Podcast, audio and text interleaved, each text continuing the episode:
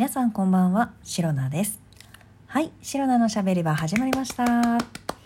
日もセルフ拍手から始めてまいります。えー、2023年4月19日、第36回目の配信でございます。そうですね、19日。えー、そうです。今日は19日でございます。これね、いや今ねあの当日に収録をしているんですけれどもまあラジオトークアプリを使ってらっしゃるリスナーの皆さんであったりラジオトークでまあいろんなね、えー、トーカーさんいらっしゃると思うんですけれどももうその方々であれば当然のようにご存知かと思うんですけれどもそうですね19日ラジオトーク恒例のトークの日だそうです。はい。えっとですね。まあトークのそうトークの日ならしいんですよ。まあなんですよ。毎月トークの日なんですよ。19日は。でね私これに関してはまあまあまあまああのー自分でねこういうふうに収録配信をする前の段階からまあリスナーとしてラジオトークをねラジオトークのアプリを使っていた時から、まあ、19日ってトークの日なんだぐらいのね 温度感で知ってはいたんですよ。そう知ってはいる。そして今も知っている。はい。なんですがトークの日まあもう本当にお話の上手なトーカーさんたちは、まあ、トークの日に合わせて、まあ、企画をされたりとかなんかそのライブ配信すごい面白いのをやったりとかなんかまあ収録配信もやったりとかなんかなんかやってるんですよいろいろと素晴らしいことを。でねまあそれはそれでそのラジオトーク自体がね盛り上がりますしそれを楽しみであの今日のね19日っていうのをね楽しんでらっしゃるリスナーさんもたくさんいらっしゃると思うんですよ。いやトークの日知ってるんですけどまだあれですよ。ラジオトーク始めて1ヶ月そこらの白菜ですよ私は。そんな私がトークの日に何をするんだと。いやこれは別にねあのネガティブに考えているわけではなくてですね。あの1ヶ月ラジオトークでね収録配信毎日配信させていただいたのを踏まえてまだまだなんですよ。本当に。まだまだの中のまだまだみたいな。未熟の熟熟ぐらいですね。はい。全然意味がわからないかと思うんですけれどもまあまあまあまあ。未熟のうちの未熟みたいな、まあ、そういった白菜ですのですいません。今日はね素晴らしいラジオトーク恒例の毎月恒例の、えー、ラジオトークのトークの日19日ではあるんですけれども白菜はいつも通り雑談をさせていただきます。すいませんね変わり映えなくて。あのとにかくね続けることが大事だと思っておりますので。そうあの誰かがおっしゃったか分かりませんけれども継続は力なりというね有名な言葉がありますのでそれをね是非胸に毎日配信をしていく 所存でございます。はい。というわけでですね、はい。まあ、話の入りはこれで終わりです。まあまあまあまあ、そう。あのね、昨日から思ってたんですよ。4月19日ってなんかなかったっけって。4月19日、まあ4月じゃなくてなんか19日って何かあったよな。なんだっけ？なんか思い出せないな。なんだっけ？なんかね、ラジオに関わるところで何かあったんだよな。うーんってずっとね、昨日思ってたんです。えー、トークの日でした。はい。というわけでですね、まあ、今日はトークの日ということで皆さんねライブ配信ねたくさんされている方、えー、いろんな企画をされている方いらっしゃると思います。そんなね、えー、尊敬するたくさんのいろんなトーカーさんのね、えー、配信を聞いて白菜も、えー、ぜひぜひぜひ、えー、学びたいと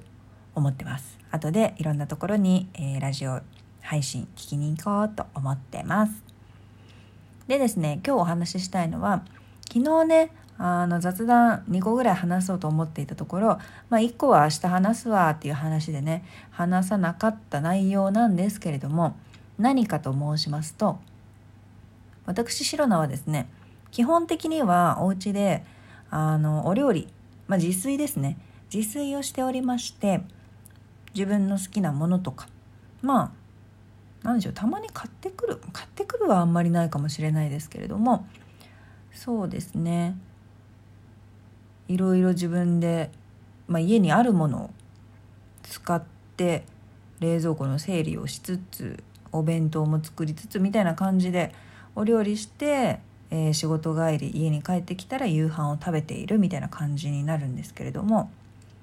でですねまあ自炊しているんですよ基本的には。なんですが、まあ、自炊が面倒くさい日ももちろんあるんですよ。やっぱりですね毎日働いているとなんかちょっと自炊サボりたい日もあるんですわ。はい。まあお料理好きな方だったらねその自炊自体も楽しんで、えー、毎日お料理して美味しいもの食べてそれを楽しむっていうこともねできると思うんですがあいにく白菜はお料理はそんなに好きではありません。これねちょっと嫌みったらしく聞く聞く嫌味じゃないです。嫌味嫌味じゃないんですよ。皆さん分かってますよね。はい。で嫌味ではない嫌味でもないし自慢でもないんですがシロナはですねお料理はうまいと思うんです。はい、お料理の腕前はうまいと思うんですがお料理自体は全然好きではありません。はい、これはですねなんか私できるんだけどそんなに好きじゃないのよねっていうなんか社に構えてあのムカつく感じで言うところではなくてですね、えー、シロナの母親がすごくお料理大好きで、まあ、家族にいつもね美味しいめちゃくちゃ美味しい本当にね多分あれは世界一世界で一番美味しい料理だと思うんですけどそれをねすごく振る舞ってくれていたんですね実家で。まあ、その影響もありまあその美味しいお料理を振る舞ってくれるだけでなくどうやってこのお料理が作られたかっていうのも結構食卓でですねお話をしてくれてたんですね。これはこうこうこういう工程でこういう風に作っているんだよ。このソースは何とこれとあれとそれとその調味料を混ぜるとこういう味になるんだよ。みたいな、えー、まあ何でしょう。言い方で言うと食育っていうんですかね。食べる。食べる。食に関する教育と書いて食育。食育のレベルがねかなり高い、えー、実家でしたので母親もねお料理に関していろいろ教えてくれてたんですね。作り方だったり、えー、味付けだったり盛り付けだったりいろんなまあ何でしょう付け合わせのバランスとかいろんなものを教えていただいていたのであのお料理が、まあ、まあまあまあお料理の腕が磨かれやすい環境にいたのかなと自分では振り返っています。そうだから自分でなんかすごくまあでもな作っていくうちに交互をこうすればいいんだろうなっていうなんか母親からもう本当に毎日のように聞かされていたことを実践したら美味しいものができたみたいなそんな感じの自炊の仕方をしています。はい。もちろんねいまいちなものも出来上がったりしますよ食べますけどはいまあそんな感じでね、えー、お料理はそこそこうまいんですがお料理自体は本当に全然好きではないというなかなか悩ましいえー、腕前と性格のミスマッチですかね。わからないんですけれどもそんなこんなの日々を送りながら自炊をしている白菜でございます。でまあ自炊の話は終わるんですがすごいねここで9分使っちゃってる。で自炊したくない日もあるって言ったじゃないですか。そういう日はね、まあ、たまになんですけどこれは贅沢になるのでねたまになんですけれども UberEats というね大変便利なサービスを、えー、利用させていただくことがあります。でウーバーイーツすごいんですよ。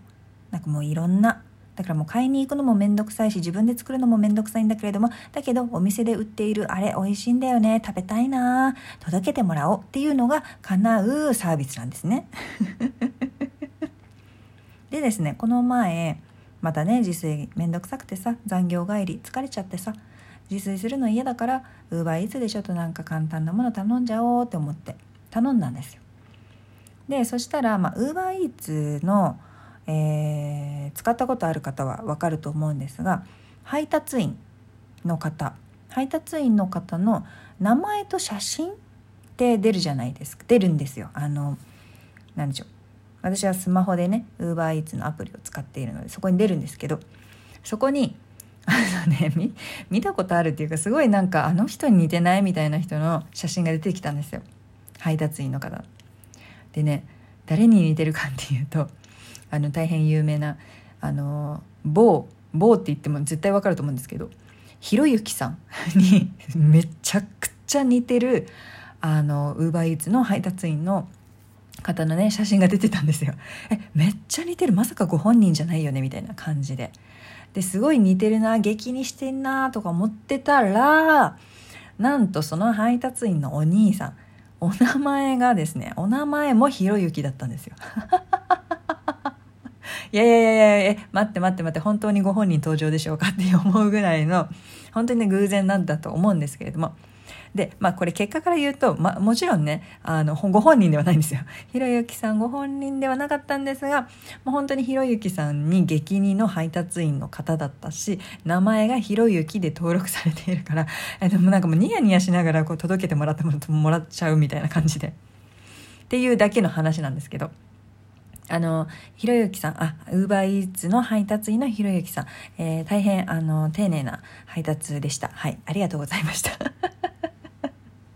っていうねウーバーイーツを利用したらひろゆきさんに激似の配達員のお兄さんが届けてくれたよっていうお話でした。はい、